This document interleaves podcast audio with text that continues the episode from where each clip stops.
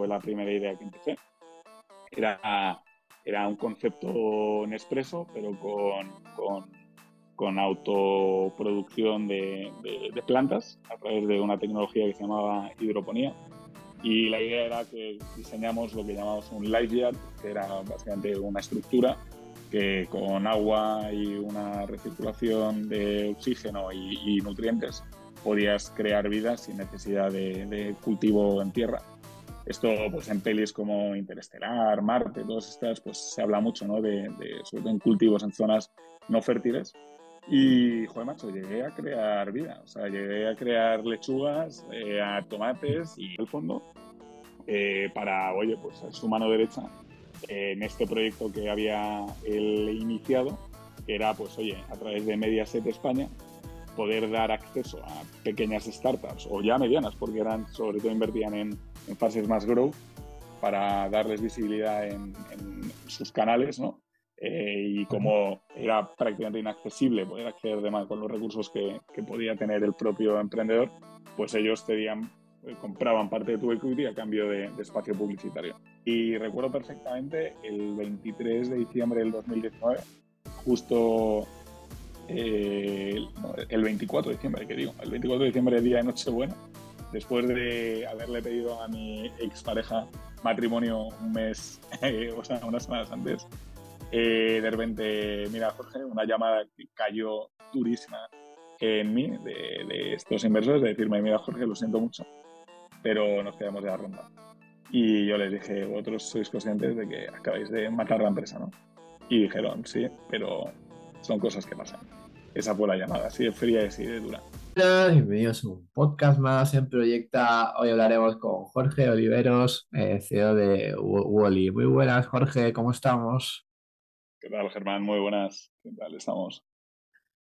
Pues la verdad que bien. Yo siempre con ganas de, aprender, así que a mí siempre me gusta eh, que el invitado se presente. Entonces, ¿quién es Jorge? ¿En qué proyectos está? Y sobre todo, ¿qué estilo de vida tiene? Pues, ¿quién es Jorge? Buena pregunta. Bueno, yo soy un chico de 31 años que lleva desde los 23 años liado con la panta en la cabeza, emprendiendo y, bueno, disfrutando de, este maravilloso mundo del emprendimiento. Eh, bueno, eh, parte de mi vida ha sido dedicarla a la creación. Para mí es, desde luego un, modo de vida y para mí es, parte de, mi ser, ¿no?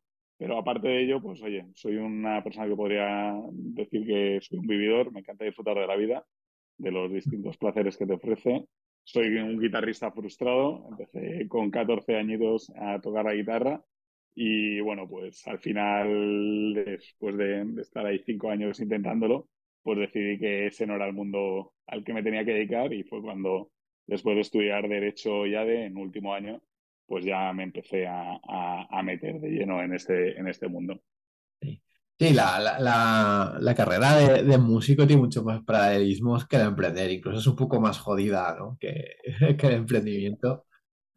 Completamente, mancho. O sea, es una vida dura, ¿no? Y además que también el componente creativo es que es tremendo, ¿no? Y luego escuchas gente que, que, que de repente de la nada, de la noche a la mañana, se vuelven 100% virales, se convierten en, en leyendas y, sorprende, ¿no? Esos crecimientos que ahora, con las nuevas tecnologías y, y sobre todo las redes sociales, pues es impresionante, es impresionante, desde luego. ¿Y, y qué has podido sacar ¿no? de esa etapa de, de, músico que las te los puede llevar al emprendimiento? Porque algo, se aprende, ¿no? Normalmente. Pues curiosamente muchas, porque es verdad que al final cuando, cuando eres músico y, formas tu primera banda, pues al final es como una microempresa, ¿no? O sea, donde la lucha de egos, donde la lucha creativa, eh, esos primeros roles, ¿no? De, oye, pues sí, soy cantante o soy guitarrista, soy batería, oye, ¿quién se encarga de, la difusión, esos primeros conciertos, la tensión, la adrenalina, ¿no? De la exposición también, pues hace mucho, ¿no? Y además, curiosamente, en este caso aprendí una lección muy al principio, que el pianista era mi hermano, el bajista era, era mi primo y el, y el cantante era mi mejor amigo. Entonces, también hacer negocios con familia nunca, nunca es bueno, ya se aprendido desde el principio. Que al final entre una que se hizo novia del otro, que el batería se enfadó con mi hermano porque la novia entre, bueno, una historia de esas que dices, soy mejor rodeate de fundadores que, que, no se conozcan entre ellos y a disfrutar. ¿sabes? Ahora lleváis bien, imagino, ¿no? Sí, sí, después de todo, macho, ahora ya, bueno, de hecho hicimos un concierto Remember el año pasado, 10 años después, eh, ya parecíamos como unas viejas glorias y, joder, macho, lo pasamos, pero tremendo, tremendo. El 23 de diciembre del año pasado. Fue muy cachondo. Muy bien. Entonces sigue ahí como hobby eso de ser músico. Sí, sí, es algo que se queda, es como parte de, cómo desconectas ¿no? del día a día. Es, una manera claramente de, evadirte, o de, poder concentrarte en algo que no tiene absolutamente nada que ver y además pues tan creativo, tan pasional y emocional que, que sí, a mí la verdad que me gusta mucho. Sí, sí, sigo disfrutando, ¿eh? Sí, sí, sí. Seguramente saldrán las mejores ideas eh, por, por, ahí, ¿no? total, total. Me toca la guitarra. Sí, absolutamente. Y Jorge, eh, ¿qué es lo que te inició a emprender y cómo, cómo fueron tus inicios? Pues mira, yo vengo de una familia empresaria, se podría decir. O sea, mi padre es un empresario tradicional, es arquitecto y tiene su estudio de arquitectura y siempre me, encantó su estilo de vida. Era un hombre que trabajaba mucho y bueno, sigue trabajando a sus 65 años. Eh, pero siempre me, encantó la, sensación de, pues, oye, de crear algo con tus propias manos, ¿no? ese artesano, ¿no? Eh, muy desde pequeño tuve claro que, que, iba a hacer algo, o sea, lo tenía, lo tenía claro absolutamente. Eh, cuando empecé la carrera ya, ya decidí esa carrera porque bueno, quería un poco entrenarme, conocer un poco, eh, pues aprender ¿no? del sector, de las dinámicas. ¿no? La verdad que no ayudó nada, la carrera como tal no aprendí nada, más que simplemente un gran Erasmus que, que, me hizo pues dar el primer paso, ¿no? porque justo cuando estaba de Erasmus, en cuarto año, eh, pues bueno, se me ocurrió una idea que fue la primera idea que empecé. Era era un concepto Nespresso, pero con, con, con autoproducción de, de, plantas a través de una tecnología que se llamaba hidroponía. Y la idea era que diseñamos lo que llamamos un life yard, que era básicamente una estructura que con agua y una recirculación de oxígeno y, nutrientes podías crear vida sin necesidad de cultivo en tierra. Esto, pues en pelis como Interestelar, Marte, todas estas, pues se habla mucho, ¿no? De, sobre todo en cultivos en zonas no fértiles. Y, joder, macho, llegué a crear vida. O sea, llegué a crear lechugas, eh, a tomates y era, era fascinante ver cómo, cómo realmente con esa fórmula que la conseguí de un loco que me la dio y tal, un señor que estaba a punto de jubilarse, pues es verdad que mezclando los componentes, los químicos y tal, oye, salían y quedaban buenísimas era, era impresionante.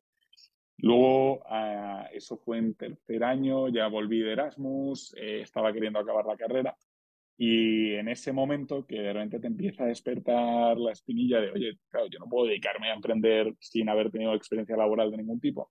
Empecé a buscar prácticas y rápidamente vi una que me, me encantó. Empecé a oír la palabra startup. En esa época, que fue como hace 10 años, todavía estaba muy en, germen, ¿no? Todo el concepto y tal. Y era Mediaset, España, queriendo eh, buscar a un becario para un fondo de inversión que habían lanzado para una cosa que se llamaba Media for Equity. Y yo decía, tío, esto no sé qué es, pero suena súper chulo.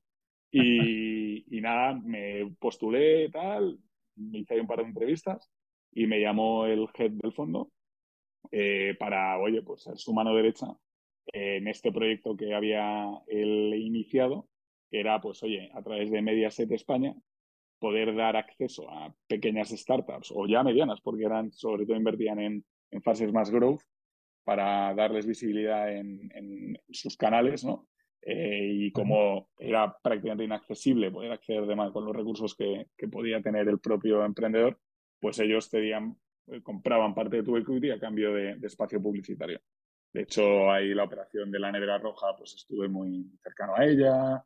Estuvimos viendo varias operaciones muy chulas de por Village, de pues varias compañías que fueron invertidas. Y ahí fue cuando realmente tuve un contacto directo con, con el mundo emprendedor digital. Y ahí fue cuando, bueno, eh, decidí en un momento, en una de las investigaciones de mercado que hacía, pues me fascinó el mercado de los servicios de hogar. Eh, vi una oportunidad brutal en lo que venía a ser eh, ofrecer eh, y digitalizar la conexión de un particular que tuviera una necesidad en su hogar con un profesional, ¿no? El típico de, oye, necesito reformar mi casa, ¿con quién conecto? Ya había habido varias iniciativas, como Habitísimo, había habido algunos players que habían arrancado en el mercado, pero veíamos que todavía faltaba algo por hacer. Y un buen día le dije a, a mi jefe por aquel entonces de, tío, mm, gracias por la oportunidad, pero me voy a tirar a la piscina y me voy a meter en esto. Y ahí empezó... ¿Te costó mucho la, la, decisión? ¿no? Honestamente no, honestamente no, porque no tenía nada que ver, no tenía nada que perder, ¿no? O sea, al final era joven, tenía 23 años, eh, tenía todo por hacer, me sentía con fuerza y dije, tío, ¿qué, qué más da? Si falla, pues soy yo, lo he intentado, ¿sabes? Exactamente. ¿Y, y, en Mediaset siguen con esto de, de, invertir en startups a través de espacio publicitario o ya no? Siguen, eh, pero han bajado mucho el ritmo. Eh, se bajó mucho el ritmo. Al final yo creo que hubo un boom importante en el sector B2C, donde hubo muchos eh, actores, sobre todo parte de marketplaces, e-commerce, donde tenía mucho sentido este tipo de operaciones pero la realidad es que el sector en general de emprendimiento y de capital riesgo y todo ha sufrido un cambio radical donde el dinero se ha ido hacia otro tipo de, inversiones mucho más seguras, mucho más de B2B, de SaaS y tal. Y es verdad que, que, ha habido una tasa de mortalidad muy alta en todas estas empresas. Entonces, la realidad es que, bueno, ahora se mira con lupa cada vez que se hace una operación de estas. Ah, bueno, bien, bien, bien. ¿Y, y, qué buscaba exactamente un, un, fondo en Mediaset eh, para, una startup? ¿no? ¿Qué, es lo que ofrecía o buscaba? Bueno, al final era muy interesante porque, claro, tú si realmente tienes un, un, marketplace en el que necesitas tráfico y llenar ahí a gente, la única, realmente el único canal actual incluso que te da esa credibilidad y ese reach masivo es la televisión, ¿no? Entonces, al final ellos lo que te decían es, oye, yo te vendo espacio publicitario ah. sin coste, por así decirlo, te regalo el coste, o sea, te regalo el espacio, pero a cambio tú me das acciones de tu compañía. Entonces, para compañías que tenían una vinculación muy grande en términos de inversión, eh, para captación y crecimiento, pues era muy atractivo. Era realmente un canal para, para poder volar. O sea, Wallapop, podríamos hablar, este tipo de, plataformas han crecido gracias a este tipo de, iniciativas. O sea, era, era, era impresionante ¿no? la, la, potencia que tenía una aparición en, en, un medio 30 segundos, es que eran, eran gráficas que se te iba a la olla. Ningún canal digital te puede dar ese reach con esa potencia. Ahora, era difícil domar a esa bestia, porque tanto subías como bajabas y esos picos generaban unos, unos puntos muy agresivos, ¿no? Y de luego mantenimiento, de tener capacidad para eh, dar cobertura a, ese volumen. Tenía sus, luces y sombras. Claro, es que depende de qué startup podría hacer la muerte de, éxito, ¿no? De alguna, forma, ¿no? Pero daba puestos publicitarios en, los mejores programas, en prime time o, Sí, el paquete incluía un, o sea, distintos espacios publicitarios en distintos shares, eh, tanto en Prime como en Daytime, y, te mezclaban un poco, te hacían un conjunto, te decían, oye, yo te valoro esta campaña de un año, ponte en un millón de euros. Y te va a incluir este tipo de, acciones en al menos dos impactos en Prime Time, en este programa, en este tal, tal. Te hacían un paquete, una campaña de que te la valoraban en un millón. Entonces te decían, vale, este millón en vez de que tú me lo pagues, te lo valoro a una valoración de X y con eso eh, ya accedías. Entonces era un acuerdo pues como un venture capital, pero que en vez de darte dinero te daba eh, visibilidad en, medios. La visibilidad, bueno, está bien, ¿no? Y bueno, luego pues vamos a tu, a, tu historia, ¿no? Eh, fundas con 23 años, eh, fundas, fundas Join, ¿no? ¿Cómo, surgió la idea? Bueno, surge realmente en ese momento empecé, estaba ya como tonteando con un socio, un amigo, el, cantante, este cantante que volvía a cometer el error de, de volver a meterle como, como socio, ¿no? En plan de broma, somos íntimos amigos y, y mantenemos, de hecho él es emprendedor también. Y bueno, en un momento ahí hablando siempre quedábamos a tomar cervezas y pensábamos ideas y estábamos ahí bicheando y haciendo pues, un poco cábalas tal, mientras que tenía esto de, de la de BeBlue y tal, que era la de los huertos inteligentes.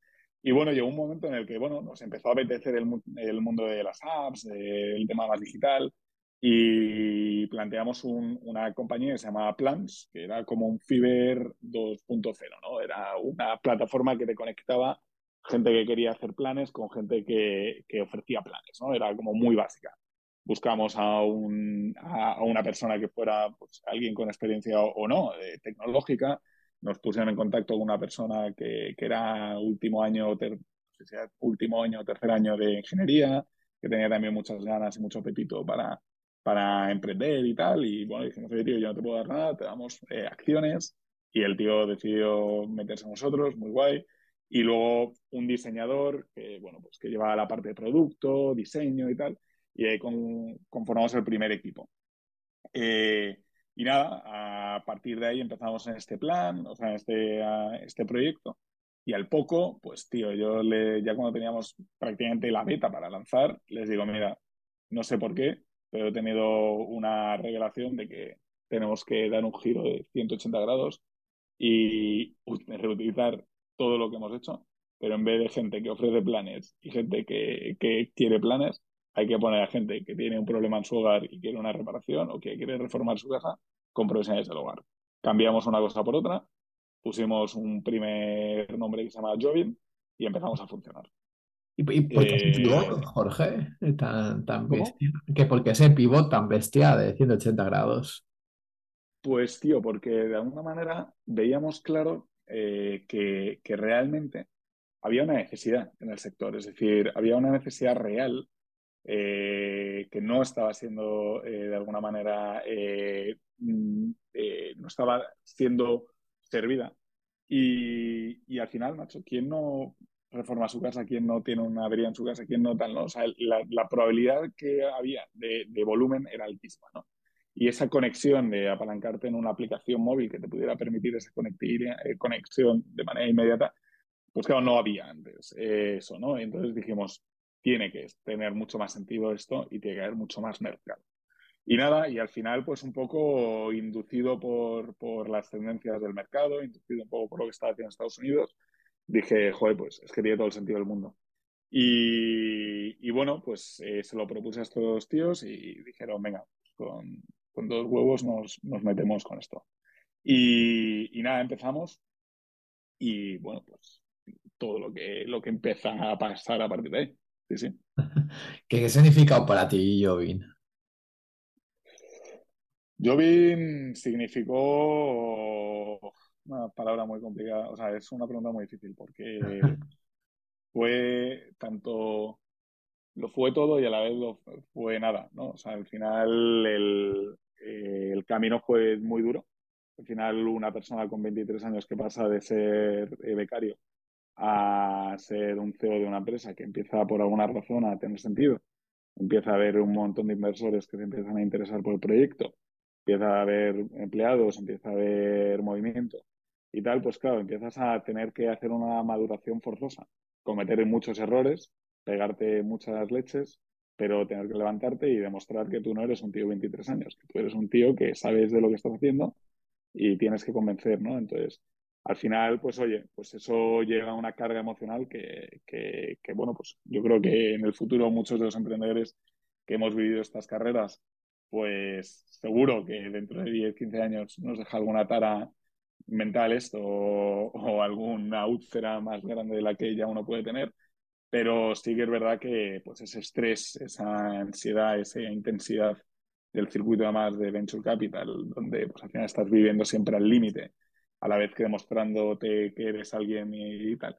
Pues bueno, es bonito porque la reputación pues siempre mola, pero es verdad que, que es muy duro, es un, es un mundo duro y la gente cuando me pregunta, oye, merece la pena emprender, pues yo digo, oye, tienes que valer para esto. Es decir, no todos valían para esto. Igual mis co-founders eran gente que, que, les molaba la idea y tal, pero, pero realmente no eran, eh, no eran emprendedores. Y eso pues también te lastra, ¿no? Y a la hora de decidir con quién estás a tu lado, pues eso es algo que tienes que poner sobre la mesa, realmente. Pues ¿Y cómo, ¿Y cómo lidiabas ¿no? con todas esas responsabilidades? No sé si, has tenido el síndrome del impostor, claro, pues con 23 años llevando una compañía. Todos los días, todos los días, todos los días. Era, era heavy. Y además porque sobre todo también, por alguna razón, eh, el proyecto gustó en el mercado y gustaba en el capital riesgo y, y había inversores y, se iba pasando de ronda a ronda se iba haciendo cada día más grande el pool de inversores, se gestionaban, llegamos a tener 120 inversores distintos, gente muy relevante del sector eh, pues de primerísimo nivel, que obviamente no puedo comentar aquí, pero, pero desde luego eran gente, pues, pues oye, que, que, tenían carreras súper exitosas y que depositaban confianza pues, en, en, emprendedores que, pues, oye, que, que realmente eran one bet, ¿no? Y bueno, sí que es verdad que, entre una de las decisiones que se toma, pues es en un momento dado eh, aceptar la inversión de, un socio industrial, eh, que era al final un competidor eh, mucho más consolidado, pero a la vez mucho más tradicional, ¿no? Que, tenía ganas de competir en el mercado digital y, y comprar como su pequeño, su pequeño proyecto digital, que bueno, pues que al final en vez de haberlo vendido, como tendríamos que haberlo hecho en ese momento, pues le dimos parte del accionario a cambio de la penetración en el mercado, de negocio y tal, que al final no llegó esa penetración, pero sí las condiciones de, pues oye, de una presencia en el Consejo de Administración muy seria, donde, pues oye, eso a la larga, que ya te contaré ahora un poco más evolucionado, pues fue lo que, lo que fue el talón de Aquiles de la empresa y, lo que hizo de que de la noche a la mañana eh, Jovin muriera y 40 empleados tuvieran que ser despedidos al día siguiente, eh, entrar con una deuda de cientos de miles de euros y un tío con 27 años decir, ¿y ahora qué narices hago con esto? Sí, se, habla mucho del éxito, ¿no? Pero ¿cómo es cerrar, ¿no? Pues una, una empresa, ¿cómo, ¿cómo, conlleva eso de, de, despedir a gente? 40 se despiden de golpe, vas poco a poco. Eh, ¿Cómo, cómo se hace todos estos procesos? Mira, el día que, que, que, nos declaran la, muerte, o sea, básicamente para que te hagas una idea, nosotros estábamos ya en una fase en la que, en la que bueno, estábamos buscando una siguiente ampliación de capital y había un otro socio industrial que, quiso y se interesó por la compañía. Entonces entró como una especie de lucha interna entre, entre el, el, socio que ya estaba industrial y el nuevo inversor que quería entrar. Ahí era como, lo decía de hecho esta mañana una persona que me preguntaba, era como que uno quería que le hiciera un café y otro un té y tenía que hacer un cóctel entre las dos cosas. Entonces era, a ver, esto lo que tendría que haber sido una negociación de un mes, se alargó ocho meses, pero ocho meses en los que cada mes eh, perdía la compañía cerca de 80.000 euros al mes, eh, en ese sentido, ¿no?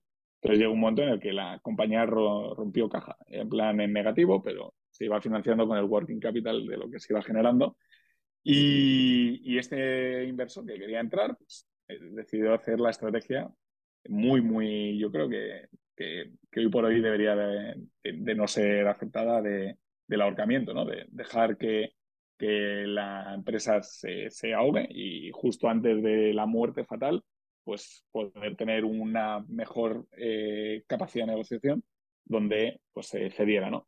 El problema es que el otro, que era un socio gigantesco, pues no cedió ante tal eh, presión y dijo, no, veto. Y recuerdo perfectamente el 23 de diciembre del 2019, justo eh, el 24 de diciembre, que digo, el 24 de diciembre, día de Nochebuena, después de haberle pedido a mi expareja matrimonio un mes, o sea, unas semanas antes, eh, de repente, mira, Jorge, una llamada que cayó durísima en mí de, estos inversores, de decirme, mira, Jorge, lo siento mucho, pero nos quedamos de la ronda. Y yo les dije, vosotros sois conscientes de que acabáis de matar la empresa, ¿no? Y dijeron, sí, pero son cosas que pasan. Esa fue la llamada, así de fría y así de dura. Ese momento, eh, yo recuerdo colgar la llamada, decir, me voy a cenar con mi madre por Nochebuena y mi familia, y mañana será otro día. Eh, recuerdo el 25 ya estar en la obsesión. esa noche, la madrugada del 25 para el 26, me fui a la oficina de los de la madrugada con cinco Red Bulls, tío, para intentar ver qué coño hacía. Plan, una, toda la pizarra del despacho pintada con si pasa esto, era como una regla de esto de juegos, ¿no? De, si pasa esto, pasa esto, tal, tal. Y fue un plan de, eran cada semana tenía que validar algo y si no, cambiaba y si no, iba cerrando. Y me puse de cierre hasta el, el 14 de febrero y si no conseguía salida, cerraba la empresa y presentábamos eh, preconcurso. No hubo eh, capacidad en ese momento por, porque al final estábamos en navidades, en fiestas, tal, el mercado estaba cerrado y tal, y ya estaba en una situación muy, muy delicada. Y el 14 de febrero decidí presentar preconcurso y hacer un ERE a esas 40 empleados, Entonces, o sea, 40 empleados.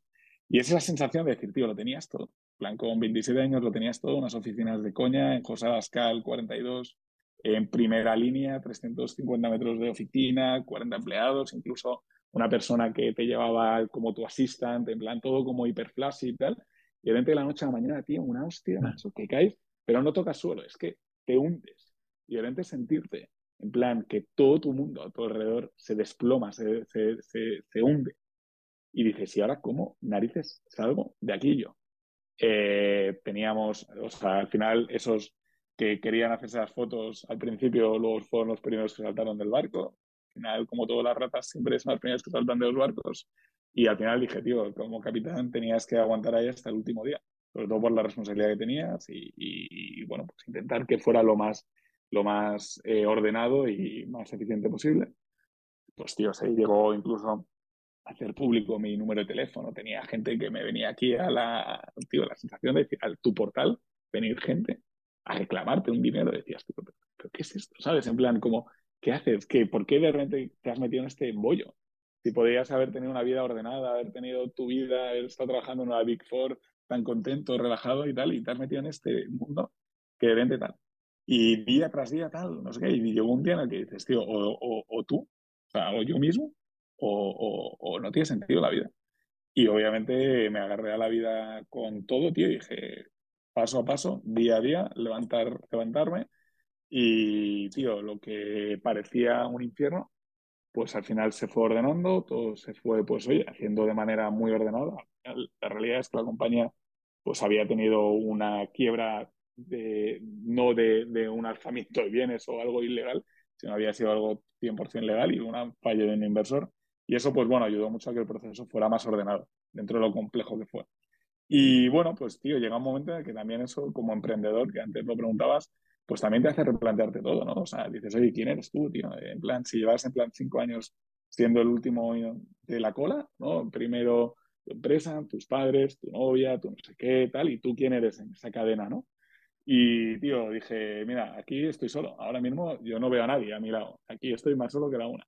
Entonces hay que ponerse al principio de la cola. De hecho, tuve que paralizar la boda, rompí el matrimonio, rompí todo, tío, empecé de cero. Eh, todo fue como bastante como renacer de, de abajo. Y, tío, parece que esas cosas cuando ocurren, tío, empiezan a tener sentido, la pieza se, se hace a la siguiente, siguiente, siguiente y, tío, pues al final en, en última instancia, pues apareció un comprador, compró el activo intangible, la base de datos, tío, teníamos 20.000 profesionales en toda España la tecnología de 5 años y dijeron, oye, macho, ¿y se puede hacer algo aquí? Y ahí fue cuando empezó la siguiente parte de la historia. Entonces no, no te dejo una deuda, ¿no? Nada, no, al final, tíos, eh, este tipo de procesos concursales sí, se hacen de manera correcta y obviamente si hizo todo siguiendo el protocolo y tal, al final, pues oye, si no, nadie emprendería si no existiera el derecho concursal, porque todo el mundo tiene derecho a una segunda oportunidad, por así decirlo. Y más cuando tú realmente has hecho las cosas diligentemente y con un gobierno eh, correcto, ¿no? Entonces, bueno, aquí consejo que suelo dar es, oye, asesórate bien, ¿no? Este tipo de cosas merece la pena realmente invertir un poco, ¿no? Y, y, lo poco que tengas, bien asesorarte con abogados, que al final pues son gente que conoce el proceso y, y es lo que te hace salir ahí, ¿sabes? Y, y ahora, ¿cómo, cómo, cómo lo haces, ¿no? Después de esta experiencia, ¿cómo, cómo, cómo le haces para volver a confiar en otro socio? Eh, sobre todo, elegir con quién te unes, ¿no? Sobre todo, sobre todo qui- quién te da capital, ¿no? Porque es, es- es muy importante y a, y a veces las primeras etapas como emprendedor no le damos, no, no le damos prioridad, ¿no? A veces la gente se tira porque qui- quiere el dinero. Entonces, ¿tú, tú cómo haces esa selección ahora? Bueno, pues al final lo que te hace ver es que tomas como mucha más distancia y como que la, de las decisiones las tomas desde un punto de vista mucho más, más eh, honesto y buscando más eh, valores en el, en la otra parte que no tanto técnica. Es decir, yo en un momento dado creía que tener a tu lado a un desarrollador brillante era la clave para el éxito. Pero si esa persona tiene una ética o no tiene unos valores de un esfuerzo, de compromiso, de honestidad, de, apoyo y tal, no sirve de nada. Entonces ahí apareció un inversor que, que, que, también había invertido en Jovin y tal, y que, oye, pues ahí hablando entre los dos y tal, empezamos un proyecto entre medias, tomamos de nuevo como cierto contacto y tal, nos gustó cada uno tal, y, tío, era una persona que, otra cosa no, pero era de las mejores personas que conozco. Una persona con unos valores tremendos, honesto a más no poder, un hombre eh, que no te va jamás a fallar eh, y al final mm, puede que no sea el mejor eh, desarrollador o puede que no sea el tío con mejores skills del mundo, pero desde luego, tío, el, el, skill que más vale aquí, tío, es que sepas que te duermes con alguien en el que puedes confiar y no con alguien que eh, de la noche a mañana te puede, te puede, te puede, te puede, te puede traicionar. Y eso es fundamental, tío, cuando te enfrentas a, a este nivel de presión. Claro, claro, claro. Es que cuando va bien, pues la- todo el mundo se, se une al barco, pero cuando, cuando va mal ves un poco la verdadera cara, ¿no? Que se dice. Sí, totalmente, totalmente. Entonces, bueno, pues ahí fue el, el tema, pues oye, cogerlo con más calma, eh, haber hecho muchas sesiones conjuntas y ver que realmente había un fit entre los dos. Y a partir de ahí, cuando surge la oportunidad de, del siguiente proyecto que, en el que hoy estoy, pues claramente el primero que decidí cuando me lo ofrecieron es sí, pero con esta persona. Después de Joven tuviste una, una, una etapa de, de trabajar, ¿no? ¿Cómo, cómo se lleva esa transición, ¿no? Sí, bueno, al final, pues claro, mientras que cerrabas eh, la compañía y entre que una cosa y otra, pues al final también tenías que traer algo de dinero a, a tu ser, ¿no?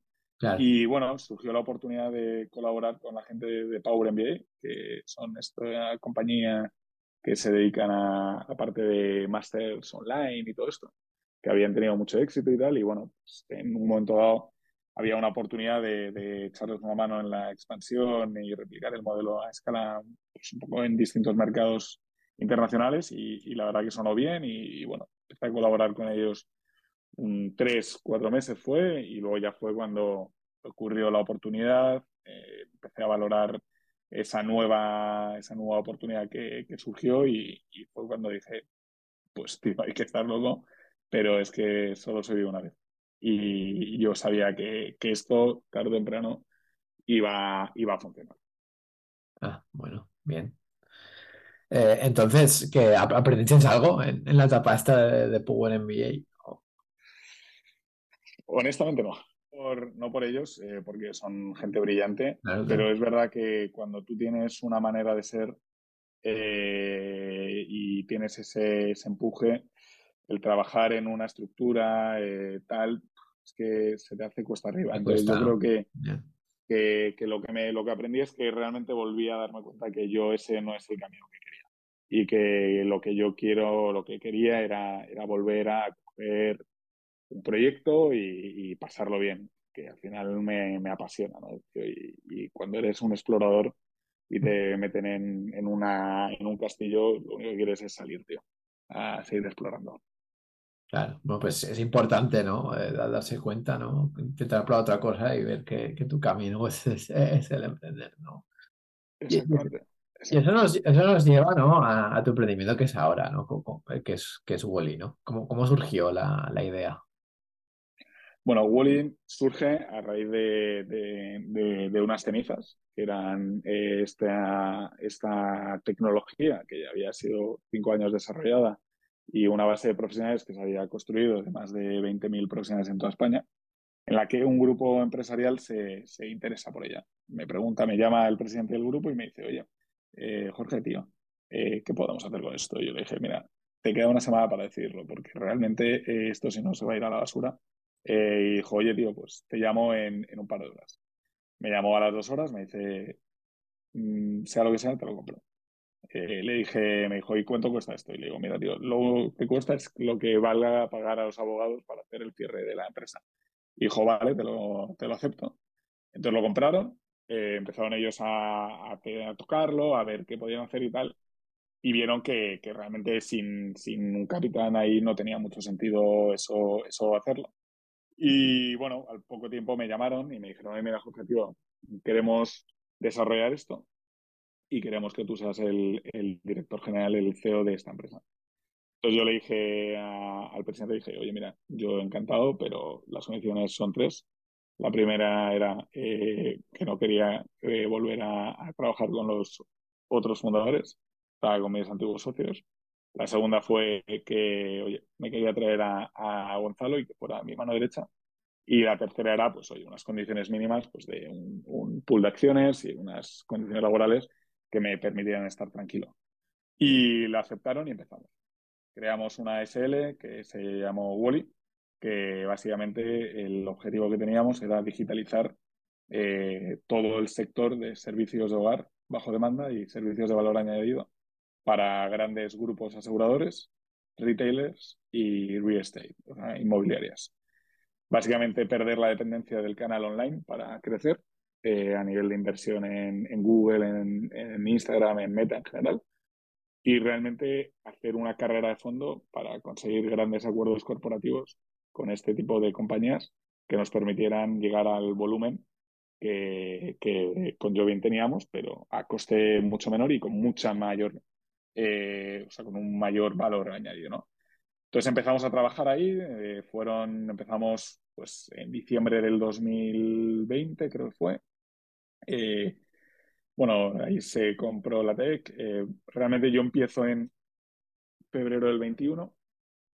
Eh, muy rápidamente ponemos la tecnología de nuevo a punto, la mejoramos, tenemos equipo tecnológico que la empieza a mejorar y muy rápidamente, a los tres meses, macho, cerramos acuerdo con la mutua madrileña y con Pelayo Seguros para gestionarle todos los siniestros que no están cubiertos en la póliza de hogar, para ofrecerles un servicio de valor añadido a sus asegurados y nosotros directamente conectarle con, con nuestra red de profesionales para que el asegurado que no tiene esa cobertura en su póliza pudiera tener al menos un servicio eh, de un profesional. ¿Cómo funciona? Pues mira, funciona de una manera sencilla. Tú llamas a tu compañía aseguradora y dices, oye, mira, yo tenía un siniestro en mi casa, que se me ha roto la caldera, y puede que tú, dentro de la cobertura de tu póliza, esté incluido, o puede que no. Entonces el, tramitador que te abre el expediente pues te informa, oye Germán, mira, esto no está cubierto por la póliza de tu hogar, pero trabajamos con un partner que se llama Wally, que te pueden dar hasta un máximo de tres presupuestos para que tú de manera particular decidas eh, contratar con ellos. Entonces, si tú autorizas, automáticamente nosotros estamos conectados con sus sistemas y nos entra el lead. Entonces, es como una generación de lead masivos en el que nosotros lo metemos en nuestra plataforma y se lo revendemos, por así decirlo, a nuestra red de profesionales. Y hasta un máximo de tres profesionales aplican y postulan.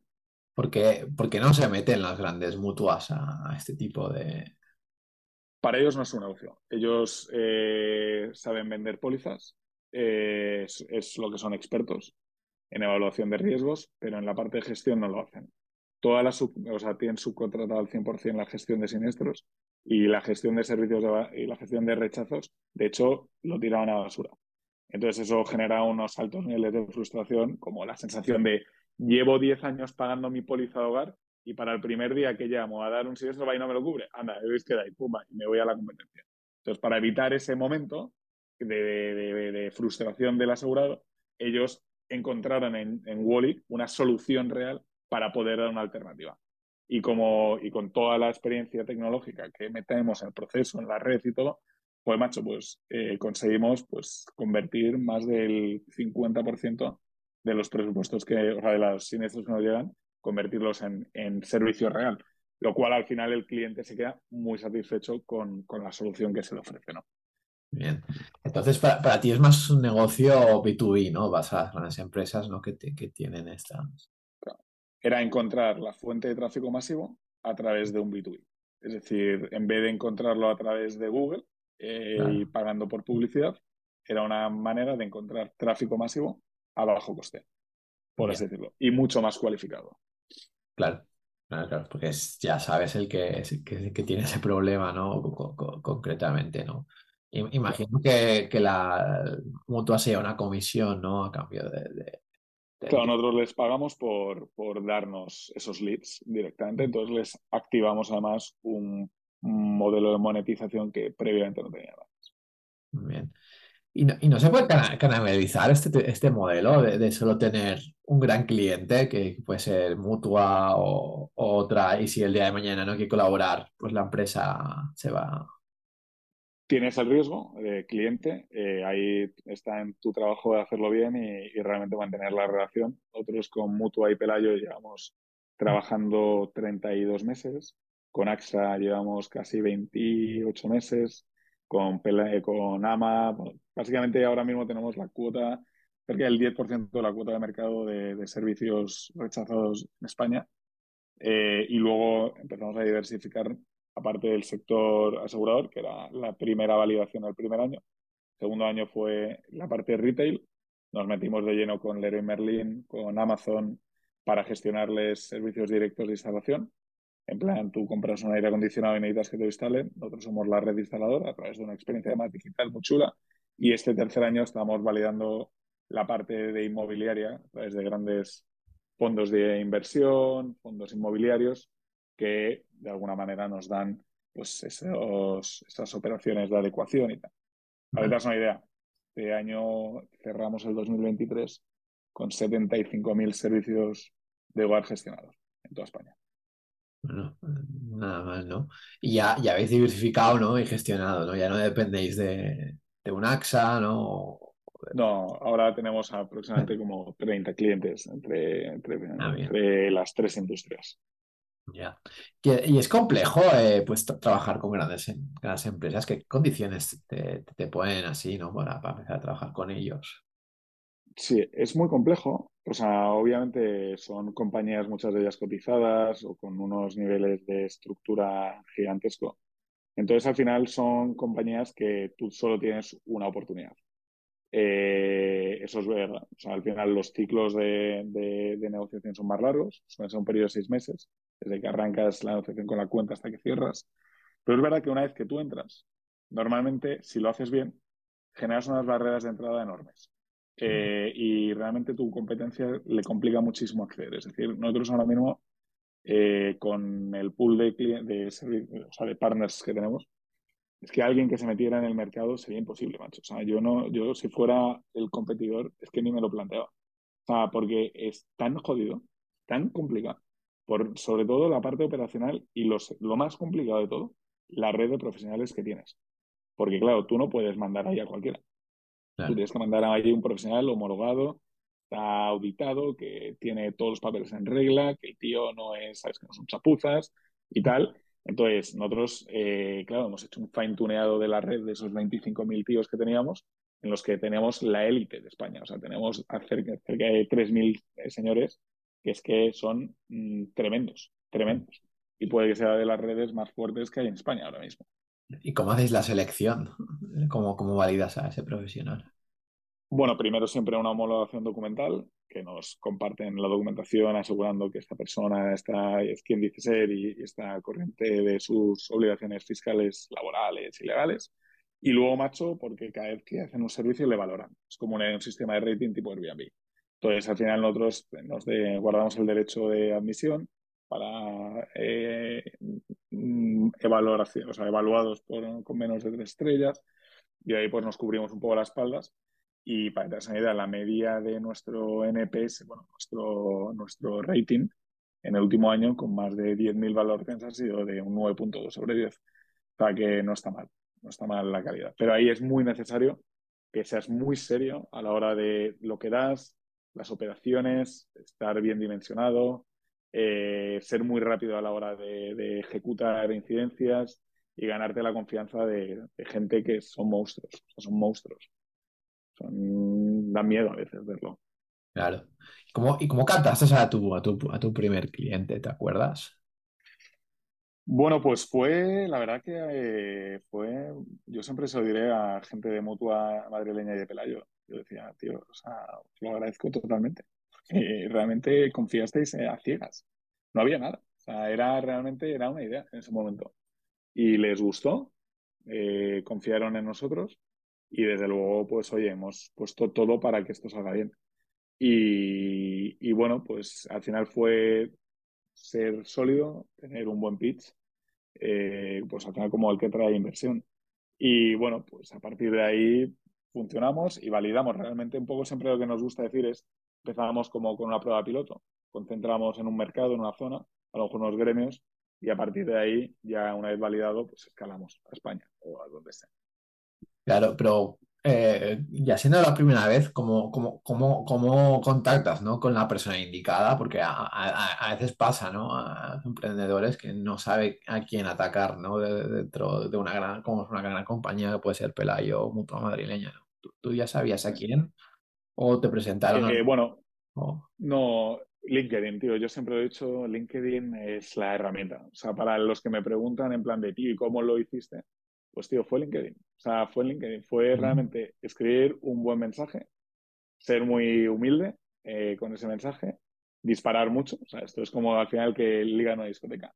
Si tú te enamoras de, la chica guapa que está ahí y solo vas a por ella, tienes la probabilidad de que te diga que no. Ahora, si tú abres tu abanico y tú y, disparas distintos targets a pues las amigas, ¿no? Las no sé qué, pues al final consigues a lo mejor más ratio, ¿no? Yo para que te das una idea, a lo mejor impacté a más de 200 personas para que uno me dijera que sí. Entonces, pues bueno, al final también es verdad que lo más difícil es el primero. El que confía en ti es el más difícil. Luego, pues claro, no es lo mismo el día uno cuando íbamos a negociar que ahora es decir, pues que trabajas con, con las partners con los que trabajas, ¿no? La gente como que ganas credibilidad. Lo intentas estandarizar, ¿no? De alguna forma, en base También, bueno, va funcionando. Y, Jorge, de, todos tus emprendimientos, eh, ¿cuál, ha sido tu peor decisión? O sea, a nivel. O sea, es una buena pregunta, eh, la verdad. O sea, Yo creo que la cagada. eh, es, compleja, ¿no? Porque quizá ha habido varias, ¿no? Pero, pero yo creo que una grande fue, eh, pues te diría, a veces no haberte puesto tú al principio de la cola y haber tenido que, pensar que complacer a gente de tu alrededor era más importante que a ti mismo y no guiarte por ti. Y eso, pues bueno, hizo que, que, algunas decisiones, pues por ejemplo, a nivel de los socios que compartías cuando ya veías que no, que no tenía sentido, pues no haber puesto ahí la, oye, planteamiento de salida honesto para todos y haber puesto ahí la carta. Y luego te diría, pero claro, al final también ahora es fácil verlo desde fuera, ¿no? Eh, pero en ese momento no había otra, que quizá no haber dado la entrada a un socio industrial en una fase tan, tan early, ¿no? Porque al final sabes que, que si das acceso a un competidor, tiene dos opciones. O, tenerte bajo el radar y comprarte a un bajo precio, o si no, pues hundirte por si ve que realmente empiezas a, despuntar, ¿no? Entonces, bueno, yo ahí sí que creo que, nos hemos mantenido bastante, bastante independientes, no nos hemos casado con nadie. Eh, eso nos ha hecho también, pues, oye, que los partners confíen en nosotros y, bueno, pues que si un día alguien viene buscando, buscando Wally, pues todo o nada, pero desde luego no es un 20%. Qué bien. ¿Y cuál ha sido tu mayor decisión, la mejor, la más buena? La mejor decisión de mi vida, pues quizá eh, pues yo creo que, haberme realmente quitado el, miedo, ese fantasma que a lo mejor tenías, ese impostor que te habías puesto por haber fracasado una vez, eh, llámalo fracaso, y haber cogido el toro por los cuernos y haber dicho, tío, hay que seguir y volver a empezar. Porque es difícil dar en la tecla la primera vez. es muy, muy difícil. Eh, y realmente no, lo, todo lo que he aprendido en el periodo de, de la quiebra es que probablemente ha sido diez veces más de lo que he aprendido durante los cinco primeros años. Porque verte sometido a ese miedo, a esa adrenalina, a esa toma de decisiones muy, muy, muy frías a la hora de, de sentir eso, no hay máster que te lo cuente, no hay eh, experiencia que te lo cuente más que estar ahí. Y eso también te hace que la persona que sale de ahí sea mucho más fuerte, mucho más estable, mucho más, mucho más madura y que tampoco dejes, te dejes de alguna manera llevar, sino, oye, tío, eres tú, ¿sabes? Eres tú. Nada mal, nada mal. ¿Y qué tipo de cultura tenéis dentro de, de Wally? Mira, eso también fue una gran cosa que fuimos cambiando, porque veníamos de haber tenido una cultura muy startupera. De hecho, en su momento, en la época anterior, eh, dábamos vacaciones indefinidas, eh, eh, gimnasio pagado el Metropolitan para todos, todo era como súper tal, como súper empoderar, marketing para el empleado y tal.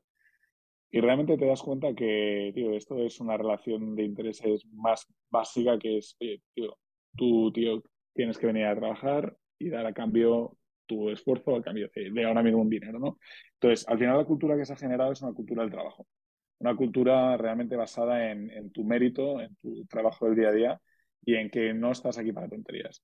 Hemos quitado un montón, o sea, no contratamos a gente que venga como rockstars, es decir, no nos gustan ese tipo de perfiles. Nos gustan perfiles que tengan algo que decir que hayan sido emigrantes que han venido aquí, que han emprendido, gente joven que tiene ganas o incluso tenemos muchas personas con edad superior a 50 años que necesitan una segunda oportunidad que a lo mejor por alguna razón se han quedado fuera del sistema laboral, pero son gente súper válida, súper comprometida, hiper trabajadora y tenemos dos casos de dos personas que son magníficas, uno que tiene 55 y otro casi 60, que realmente son personas que, tío, eh, están 100% comprometidos con tu proyecto. Y no esperan, no son mercenarios que busquen algo a cambio, son gente que viene a trabajar y que agradecen estar aquí y la oportunidad que se está dando. Y eso para nosotros, la calidad humana es fundamental. ¿Y te, está funcionando este, este cambio de ser la hippie happy startup a, algo más, serio? Se, se, ve reflejado en los resultados. 100%, 100%. O sea, es algo totalmente distinto. Es decir, tú puedes tener a tu gente a tu lado y sabes que remas y remas en la misma dirección y remas con la mayor fuerza que puedas tener. De la otra manera nunca sabías si estaban remando bajo su propio interés, si estaban buscando otra cosa, si tal. O muchas veces simplemente el nombre no hace que realmente sea grande. Pero al final, pues sí, macho, porque son historias de personas que esto es parte de, su historia. Y muchos de ellos también eh, me lo dicen y dicen, tío, es que me apetece hacer historia. Yo creo en Wally como, como si fuera eh, algo mío. Y cuando alguien te dice eso, dices, joder, macho, ¿y qué, ¿y qué más? ¿Qué más puedes pedir? O sea, un chaval que es un tío que le acabamos de hacer eh, indefinido, que empezó nosotros becario, un comercial como no has visto, o sea, un puto killer como no has visto killer igual. Y el tío te decía, mira, tío, es que yo esto lo siento como mío, tío, es que esto es sangre, es que yo tengo la misma sangre que tú. Y dices, joder, macho, ¿y, ¿y cómo puede haber sido esto? ¿Sabes? Y eso es siempre, pues oye, tío, eso es lo que te hace grande, ¿no? Y lo que te motiva a seguir. No un tío que has contratado que venía un ex, no sé qué, former, no sé qué, que llega y, hace aguas por todos lados, ¿sabes? Entonces, ¿cómo, haces el hearing para encontrar a esta gente? Eh, busca talento. Pues mucho más lento. O sea, hacemos procesos mucho más lentos, no contratamos con emociones, sino literalmente con, con, con, cabeza. Eh, buscamos perfiles, como te digo, que sean gente que, que tengan un motivo por el que quieran estar aquí. Eh, eso es muy importante. Eh, contratamos mucha gente que, pues oye, a nosotros nos gusta mucho gente que tiene, que tiene ya hijos, porque al final tú tienes que llevarle dinero a, casa. Entonces tú vas a, matarte por eso. Eh, gente que, ha emigrado a España, tenemos muchísimos, más del 50% de la plantilla en España es, es eh, está fuera de España, o sea, son extranjeros. Y son gente que, tío, vienen a trabajar, que no vienen a tonterías. Y eso para nosotros es muy importante. Y luego talento joven también, que es importante. Eh, pero talento joven que venga a darlo todo. Que tenga hambre, ¿no? Eh, que tenga hambre, que tenga hambre. Y es que además les formamos, o sea, yo soy, yo dirijo parte del equipo comercial, antes mucho más, ahora ya, pues gracias a Dios hay alguien que lo lidera, pero les hemos entrenado en, en, sangre, tío, en, tener ganas de, de, cazar y de convertir y, y de hacer lo tuyo, tu proyecto, ¿sabes? Que no sea que es que este señor Jorge Oliveros se está haciendo millonario a mi costa, ¿no? Eh, hablemos de futuro. ¿Dónde ves Wally dentro de 10 años y si te ves tú dentro de la compañía? Yo, honestamente, eh, llevo 8 años y no, o sea, entre un proyecto y otro, y han sido años complicados, o sea, años de un nivel de intensidad muy alto. Y hay que saber también llegar al fin de una etapa y, estar, oye, pues sentir que, has dado todo y, que, al final los emprendedores venimos para, dar un retorno a un inversor y dar un retorno a uno mismo, ¿no? Entonces, yo no voy a estar en Wally en 10 años. Yo lo tengo claro. Yo no estaré en Wally en 10 años. O sea, ahora estaré en otra empresa que fundé, eh, o sea, que haya fundado y porque obviamente me encanta esto y es mi pasión y, y me y, disfruto como un enano. ¿Y, ¿Y dónde? Pues yo ojalá espero que siga Wally y que sea algo enorme. Eh, que la gente que hoy está trabajando sigan ahí, sean gente que realmente sigan dando el día a día de su vida. Pero, pero yo no, yo, yo creo que yo no estaré. Será muy raro que yo esté ahí en 10 años, muy, muy raro. ¿Y, tienes un plan trazado hacia dónde quieres ir después de, de Wally o no sabes? Lo primero, en cuanto ocurriera, eh, yo quiero irme un año fuera, eh, estar viajando por el mundo, tomando perspectiva, absolutamente evadido, eh, recomponerme fuerzas, coger perspectiva y volver con ideas y empezar algo nuevo algo, pero ya desde otro plano, quizá mucho más, mucho más, pues a lo mejor más artesano, más que disfrutes, ¿no? Más, más que, tenga un sentido, que encuentres un sentido realmente a, todo, ¿no? Eh, esto ha sido una gran oportunidad porque, porque existía una oportunidad gigante y se ha demostrado que, que, tenía sentido. Pero a lo mejor en la siguiente empresa me apetece ya hacer algo que, tenga sentido para mí, realmente, que yo mismo diga, coño, pues tiene sentido. A lo mejor vuelvo a la de las plantas, ¿eh? porque me encanta, y no haberla podido hacer, buena pena. Sí, sí, tiene, sentido. Bueno, que, quién sabe, ¿no, Jorge? Que te dé para el futuro. Exacto. Y Jorge, ya vamos a la última fase, ya, ya es más libre. ¿Es que des algún consejo a emprendedores que nos escuchan? No sé si eres de libros, eh, si eres de podcast. Recomendar algo, lo que tú quieras. Sí, o sea, yo al final, o sea, para mí, eh, creo que esto es un estilo de vida y hay que estar preparado para ello. Te tiene que gustar, tienes que disfrutarlo y tienes que hacer, yo siempre lo decía antes, digo, es muy importante conocerse a uno mismo para tomar la decisión de emprender aquí. Que eh, no todo el mundo está preparado, igual que yo no estoy preparado para otro tipo de trabajo. Eh, y hay que hacer una introspección muy, muy profunda. Esto es un, no es un trabajo, un full-time job, esto es un full-life job y estás conectado, mm, da igual el día, la hora, el momento, estás siempre conectado. Entonces tiene que gustarte esto y te tienes que disfrutar. Y cuando lo cojas, cogerlo con muchas ganas. Y saber que, cuando empiezas no sabes dónde acabas, pero tienes que cada día seguir andando. Y eso es muy importante porque eh, fíjate dónde empecé yo hace ocho años, haciendo plantas. Y hoy estoy aquí. Entonces, pero la pasión ha sido la misma desde hace ocho años hasta el día de hoy. Y luego, a nivel de, cosas que me han inspirado, libros que me inspiren, realmente hay muchos. Eh, leo bastante con cierta frecuencia.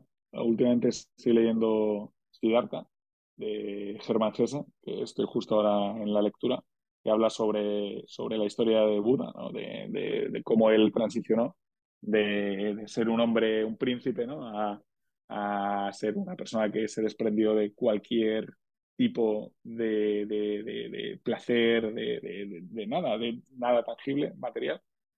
Y, macho, es que te das cuenta muchas veces que realmente tienes que tener algo más, que el dinero no lo hace todo y eso es algo importante. Es decir, esto es como el que juega al GTA. Cuando tienes la mansión, es que ya te cansas y te aburres. Entonces tienes que tener realmente eh, un plan adicional y, también curtirte eh, y, cultivarte para que no todo sea este éxito y todos los huevos estén puestos en ese proyecto. Porque en el día que ocurra el final de ese proyecto, tienes que tener algo más por lo que levantarte. Y muy recomendable, cierto. ¿eh? La verdad que me, me, ha encantado. Y otro que me encantó, el de Magallanes, de Stephen Zweig. Realmente muy recomendable para, para quien nos esté escuchando porque también es súper, súper eh, inspirador la historia de, de Magallanes y, cómo realmente descubrió el estrecho y lo que tuvo que, sufrir hasta ese punto y, la constancia y las ganas, la resiliencia. Y de repente, macho, estaba a dos kilómetros del paso y estuvo seis meses pensando en darse la vuelta a simplemente dos kilómetros. Y claro, pues tío, a veces no sabe lo que tienes delante. Lo mejor es que está ahí enfrente. Y lo único que puedes hacer es seguir adelante y andar. Sí, sí, sí, sí. Hay que encontrar un propósito de vida, ¿no? Es, importante. Que cuesta, ¿eh? Encontrar los propósitos. Pues nada, lo dejamos con esto, Jorge. Antes de, eh, de despedirnos, eh, ¿cómo te puedes encontrar a ti? Bueno, pues a través de LinkedIn. Eh, me he encantado de poder hablar con cualquiera que esté interesado y que quiera conocer un poco más de la historia. Y en redes sociales, Instagram principalmente.